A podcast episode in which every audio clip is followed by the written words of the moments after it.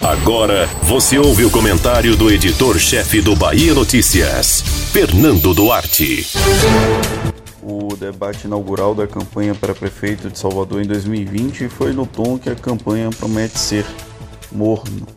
De um lado, o atual vice-prefeito, Bruno Reis, candidato da situação, sendo alvo de ataques dos adversários.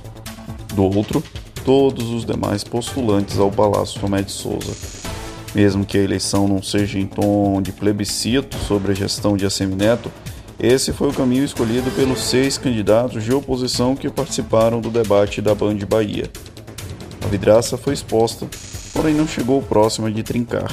Bruno Reis pareceu estar disposto a defender com unhas e dentes o padrinho político.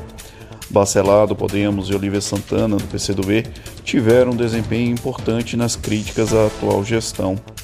Desde o primeiro momento, quando a pergunta foi única para todos os candidatos, foram eles que melhor responderam ao questionamento sobre cultura e turismo pós-pandemia. Major Denise, estreante na política, seguia um script bem definido, mas não pareceu completamente confortável. Respostas prontas para tópicos pré-estabelecidos. Porém, se Bruno Reis defendeu a Semineto, coube a Denise explicitar que é candidata do governador Rui Costa no pleito. A ideia de legado do petista para Salvador foi reforçada em mais de uma oportunidade. Quando não houve um embate direto entre o candidato da situação e da oposição, algo que fatalmente aconteceria em um debate com um seis contra um, um jogo de compadres e comadres foi perceptível. Os aliados no plano estadual levantaram a bola uns para os outros e aproveitaram o espaço disponível na TV aberta para alfinetar a gestão de Assemineto. No entanto, parte das críticas poderia ser refutada caso houvesse maior equilíbrio entre os dois lados da disputa política em Salvador. Há cerca de uma semana do início da campanha eleitoral nos meios de comunicação, o encontro na Band Bahia apareceu um prenúncio dos programas que estão por vir. Bruno Reis no modo repetição dos feitos da administração atual.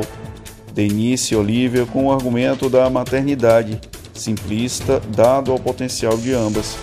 Bacelar contra a política do sol, sal e sexo, que não chegou a ficar completamente explicitada.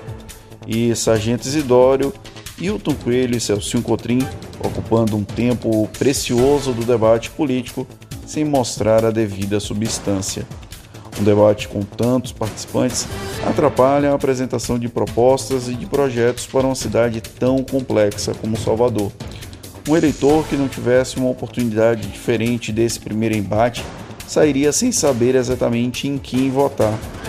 Teria a opção de votar para a Semineto continuar na prefeitura algo intangível, ou acreditaria piamente que a cidade está um caos absoluto. Nenhum dos dois casos se encaixa na realidade. Quem vai às urnas no dia 15 de outubro não terá vida fácil para decidir com base no desempenho dos prefeituráveis nesse primeiro confronto direto entre eles. Você ouviu o comentário do editor-chefe do Bahia Notícias, Fernando Duarte.